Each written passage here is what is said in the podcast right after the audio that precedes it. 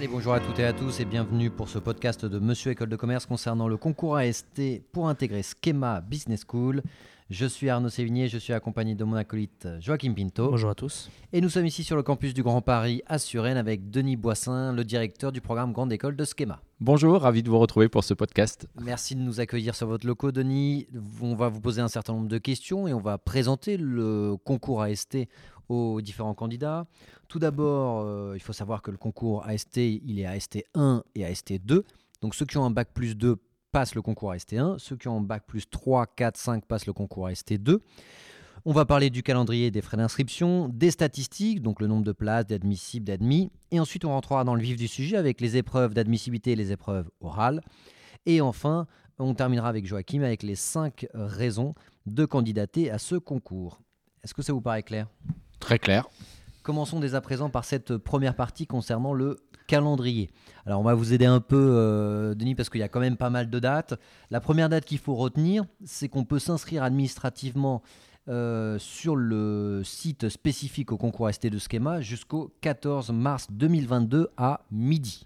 C'est vraiment la date la plus importante, effectivement. On peut démarrer son dossier dès maintenant. C'est pas parce qu'on démarre son dossier qu'il faut tout de suite le finir. Par contre, il doit être fini avant le 14 mars midi. Sachant que les tests d'anglais et les tests de logique peuvent être transmis respectivement jusqu'au 21 et 22 avril. Donc, vous devez anticiper le fait que, par exemple, pour euh, les tests, vous devez anticiper le fait que les résultats mettent un certain temps parfois à arriver. Et donc, vous devez faire en sorte qu'ils soient arrivés à ces dates-là.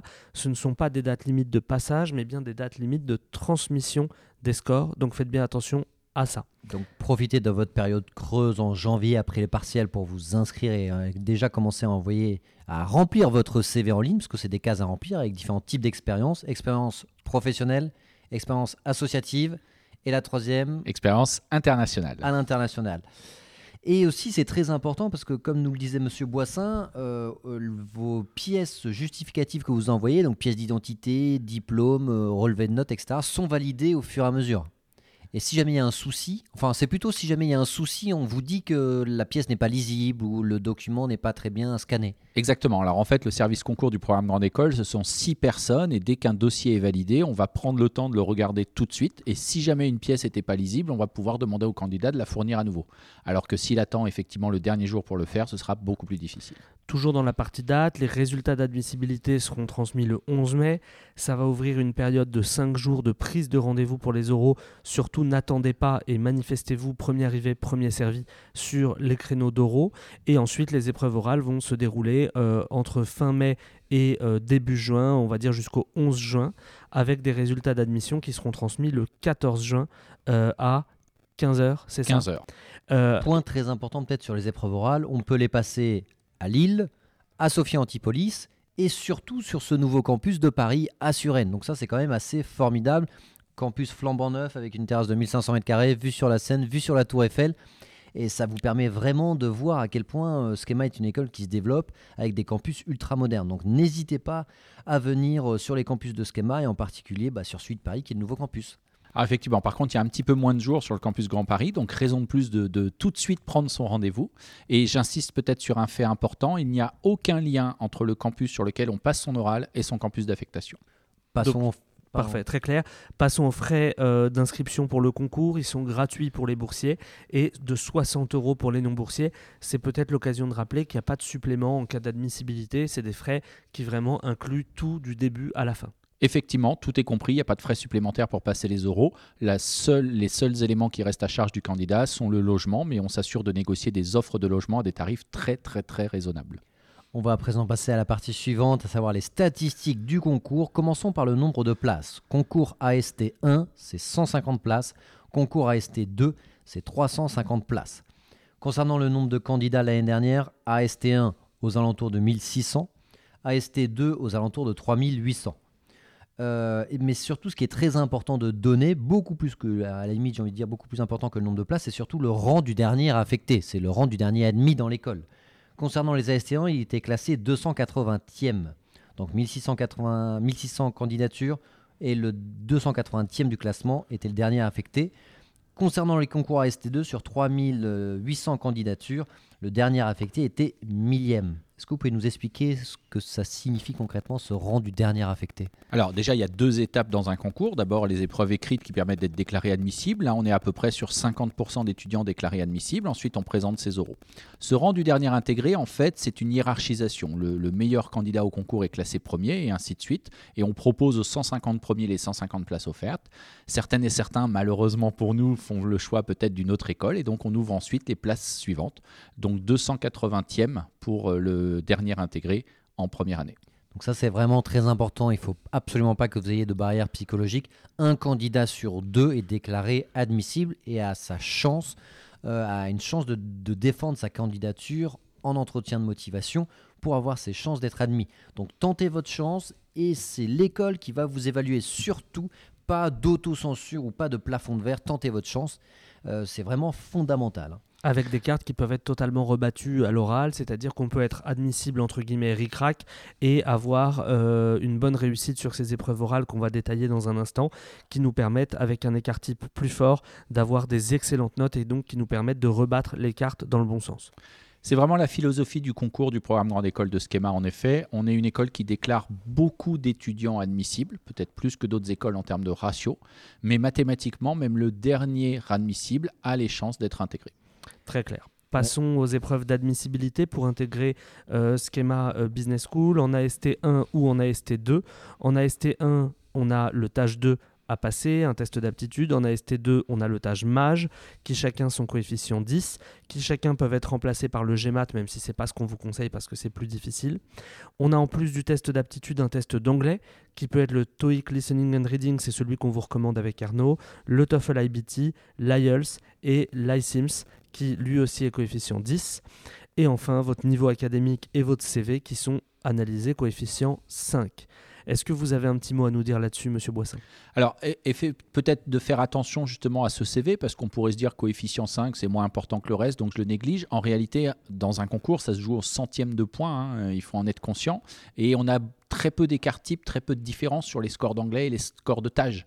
Donc ce qui peut réellement marquer la différence, c'est la partie CV. Donc surtout ne pas la négliger et bien mettre tout ce que vous pouvez mettre dans les différentes parties. Donc c'est pas un CV comme on l'entend au sens un document Word ou PDF. Ça, ce sera pour le CV projectif dont on parlera juste après. Là, c'est un CV à remplir en ligne avec des cases en fait préétablies. Et nous, on remplit le maximum de choses. Vous nous disiez, Monsieur Boissin, que il faut pas se censurer dans les expériences qu'on donne. Il faut en donner un maximum. Et ensuite, le jury saura tirer le maximum de ce que vous lui avez donné. Tout à fait. Il, il faut vraiment pas de censure. Un polyvalent en restauration rapide euh, doit l'indiquer. Il faut avoir honte d'aucune de ses expériences. Très clair. Nous, les conseils qu'on peut vous donner, c'est de vous préparer le plus possible en amont. Le TOEIC, par exemple, vous pouvez le passer un nombre illimité de fois, et donc euh, c'est dommage de ne le passer qu'une fois et de de pas maximiser son score. Les tests d'aptitude peuvent eux être passés une fois par semestre, et vous aurez la possibilité, dans tous les cas, de transmettre le meilleur des scores obtenus à l'école. Donc c'est intéressant de euh, le passer plusieurs fois, ne serait-ce que pour découvrir l'épreuve à minima une première fois. Est-ce que vous voulez ajouter quelque chose, Monsieur Boissin? Non, non, c'est très clair sur l'écrit. L'anticipation. Juste peut-être pour le dire, hein, le programme Grande École de Schema, c'est Think Forward, ça veut dire penser demain, anticiper. Donc euh, le meilleur conseil, c'est anticiper. Et surtout pas de score minimum. Je sais pas si on l'a précisé, mais euh, c'est important. Pas de note éliminatoire, effectivement, pas de score minimum attendu. C'est-à-dire que si on a une petite faiblesse sur le score d'anglais, on peut largement compenser avec le test de logique et inversement. On Sur va- le principe des vases communicants. On va à présent passer à la deuxième partie de votre concours, les épreuves d'admission, ou autrement dit les épreuves orales. Vous avez un entretien individuel avec CV projectif, on va y revenir, coefficient 12, un oral d'anglais LV1, coefficient 8, ainsi qu'un oral de LV2 qui est facultatif, c'est-à-dire optionnel, et vous allez nous expliquer quand est-ce qu'on se décide, à savoir si on prend la LV2 ou pas, qui est simplement coefficient 2 et que les points supérieurs à 10 sont pris en compte. Commençons peut-être par euh, l'épreuve la plus importante, l'entretien individuel avec le CV projectif. Euh, c'est quoi un CV projectif déjà? Donc le principe du CV projectif, c'est qu'on va demander aux candidats en 2022 d'écrire le CV qui pourrait être le leur en 2032. Ça va s'appuyer à la fois sur le parcours académique, bien sûr, mais aussi sur les expériences professionnelles qui vont suivre notamment la diplomation, mais aussi pendant le parcours d'études, et sur tous les autres éléments annexes qu'on trouve sur un CV classique. Ce n'est pas un jeu de rôle. Le candidat a l'âge qu'il a quand il se présente en face de nous. Ce n'est pas le CV parfait, le CV idéal, c'est un CV parmi plusieurs choix possibles qu'il peut faire. Mais c'est un excellent moyen d'envisager comment Schema peut l'accompagner et être utile dans l'atteinte de ses objectifs professionnels. Donc par rapport à ce CV projectif, on vous recommande de le faire tenir en une page, parce que là, ce n'est pas des cases à remplir comme pour le dossier, c'est vraiment un PDF euh, à fournir euh, à l'école. Et surtout, enrichissez votre CV d'un point de vue académique par rapport à vos expériences professionnelles. Donc projetez-vous à 10 ans avec une première expérience peut-être en tant que junior, puis responsable, puis directeur ou directrice. Donc montrez en tout cas cette progression. Si vous êtes entrepreneur, montrez que vous effectuez peut-être une ou deux levées de fonds, une internationalisation de votre start-up donc n'hésitez pas à être un minimum ambitieux tout en étant réaliste. Et surtout, rajoutez aussi des éléments dans vos centres d'intérêt vie associative. Si vous souhaitez commencer un nouveau sport, une nouvelle langue, euh, peut-être une nouvelle passion par rapport au cinéma, par rapport à un instrument de musique, n'hésitez pas à le mettre dans la partie basse de votre CV.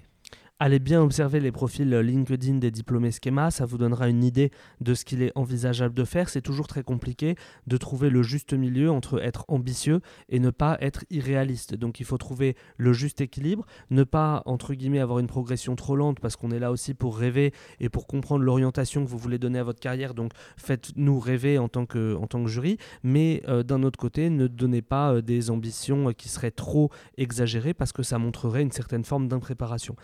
Allez observer des parcours réels de vrais gens qui ont vraiment fait ces parcours et ça vous permettra d'avoir le juste milieu entre un parcours réaliste mais ambitieux. Passons aux épreuves de langue. Ah, si, je peux compléter là-dessus, un, un, entretien de motivation est là pour évaluer la motivation du candidat. Et donc le fait de faire les recherches que vous venez de décrire est un moyen d'envisager justement si le candidat en amont était prêt à dédier du temps à travailler cette recherche d'information. Deuxième point important, parce que je sais que le CV projectif fait peur, c'est une épreuve comme ça qui inquiète je vais vous rassurer, 80% des questions qu'on va vous poser lors de l'entretien sont liées aux mots que vous aurez choisis sur votre CV projectif. Donc voyez ça plutôt comme la possibilité d'apporter 4 questions sur 5 vous-même sur la table au jury.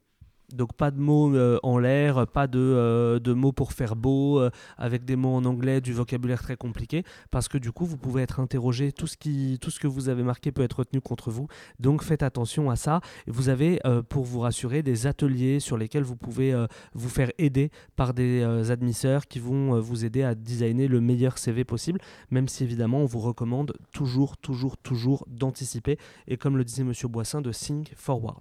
Passons aux épreuves de langue qui sont en fait basées sur un article de presse euh, pour lesquels on a 20 minutes pour prendre connaissance de l'article et 20 minutes de restitution.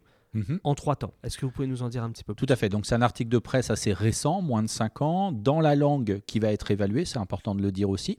Et euh, le temps de restitution de 20 minutes va être à la fois une synthèse du document pour euh, démontrer votre compréhension, ensuite un commentaire pour apporter votre avis personnel sur cette question. Et le troisième temps, qui est peut-être celui qui surprend un peu plus les candidats, va être une discussion plus ouverte sur la culture qui entoure euh, cette pratique linguistique. Puisque ce qui nous intéresse à Schema, ce n'est pas uniquement de maîtriser ou de pratiquer des langues, mais c'est aussi de s'intéresser à la culture qui l'accompagne très clair. Les deux process sont identiques, que ce soit pour la LV1 anglais ou pour la LV2. Vous avez la liste des LV2 qui sont disponibles sur le site. Rappelons que pour la LV2, elle est facultative. Seuls les points au-dessus de la moyenne sont euh, retenus. Euh, deux petites choses à mentionner là-dessus. D'abord, si vous vous inscrivez à une LV2, vous êtes obligé d'y aller, sinon vous êtes sanctionné d'un zéro éliminatoire. Donc, si vous choisissez une LV2, bah, vous allez jusqu'au bout. Et deuxième petite chose, une petite question pour vous, Monsieur Boissin. Quand est-ce qu'on choisit si on passe ou non une LV2 on va la choisir dès son inscription. D'accord, donc dans l'inscription, je dois me décider sur si je passe mm. une LV2 ou pas. Et évidemment, je précise la LV2 parmi le choix qui me sera euh, fourni. À présent, avec Joachim, on va vous lister les cinq raisons qui font, selon nous, que vous devez absolument candidater à ce concours. Euh, la première raison, en l'occurrence, c'est que euh, bah, tout simplement, si vous intégrez ce concours, si vous réussissez pardon, ce concours, vous allez intégrer une école avec énormément de points forts et de points de différenciation qui font que le PGE est unique. Donc n'hésitez surtout pas à aller écouter soit le podcast consacré au PGE où on vous explique vraiment l'ensemble des points forts de, cette école, ou alors à regarder la vidéo YouTube sur euh, bah, la chaîne YouTube Monsieur École de Commerce ou sur le média Monsieur École de Commerce qui vous présente vraiment bien l'ensemble des points forts et points de différenciation de ce PGE. Deuxième élément euh, qui fait que vous devez candidater, c'est que c'est une préparation qui demande aucun travail supplémentaire par rapport aux écoles du top 5. Donc de toutes les manières, vous devez passer un test de logique, de toutes les manières, vous devez passer un test d'anglais. Donc vous n'avez que du bonus à candidater. Troisième raison, de nombreuses places pour des profils diversifiés.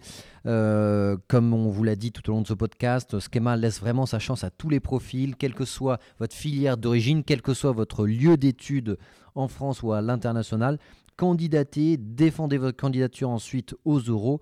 Euh, Schema reçoit énormément de candidats aux euros pour vraiment vous évaluer dans la globalité aussi bien votre dossier que votre projet en entretien de motivation. Donc vraiment tentez votre chance, il y a une place pour tout le monde. Quatrième raison, c'est un concours qui est très accessible sur le plan financier puisque c'est gratuit pour les boursiers et euh, c'est 60 euros euh, seulement pour les non-boursiers. Enfin, dernière raison, l'ambiance lors des euros. Comme on vous l'a dit, les euros se passent en présentiel, que ce soit à Sophia Antipolis, proche de Nice, à Lille ou encore à Paris, sur le campus Grand Paris à Suresnes. Euh, il y a vraiment une ambiance extrêmement euh, chaleureuse, bienveillante. Il y a une équipe d'admisseurs qui est là pour vous conseiller, vous faire visiter le campus ou alors les villes de Lille et de Sophia Antipolis et de Nice vraiment une ambiance extrêmement cool qui fait que vous allez très rapidement vous sentir comme à la maison ou comme chez vous. Euh, tous les retours d'étudiants que l'on a euh, qui maintenant ont intégré Schema ont toujours été très positifs. On vous a mis une rubrique euh, contact si jamais vous avez encore des questions malgré ce podcast, malgré la vidéo. Donc vous aurez toutes les informations pour contacter le concours, soit par une adresse mail unique, soit par des numéros de téléphone euh, qu'on va vous mettre en description de ce podcast. Donc n'hésitez pas si jamais vous avez des besoins. N'hésitez pas non plus à nous solliciter en euh, message privé, en DM ou tout simplement sur nos communautés pour qu'on puisse répondre en amont. Et n'hésitez pas non plus à aller voir la brochure et le site internet de Schema Business School sur la il y a énormément d'informations. Merci Monsieur Boissin d'avoir euh, pris le temps de répondre à nos questions sur le concours et euh, on va vous laisser l'opportunité d'un petit mot de la fin pour euh, encourager éventuellement les étudiants qui nous écoutent. Merci à vous deux pour cet échange. D'abord, je vais souhaiter bon courage à toutes les candidates et candidats au concours du programme Grande École de Schema, mais surtout mon message, c'est de ne pas vous auto-censurer. Aujourd'hui, Schema est un très beau programme dans une très belle école. Il ne faut pas que vous mettiez des barrières. Il y a assez de gens dans la vie qui vous en mettront. Donc, si Schema répond à vos attentes de l'enseignement supérieur, osez, candidatez. Euh, et si vraiment c'est fait pour vous et que vous êtes fait pour Schema, je suis convaincu qu'avec l'oral notamment et l'entretien de motivation, vous saurez nous en convaincre. Et venez passer vos euros sur place, c'est important.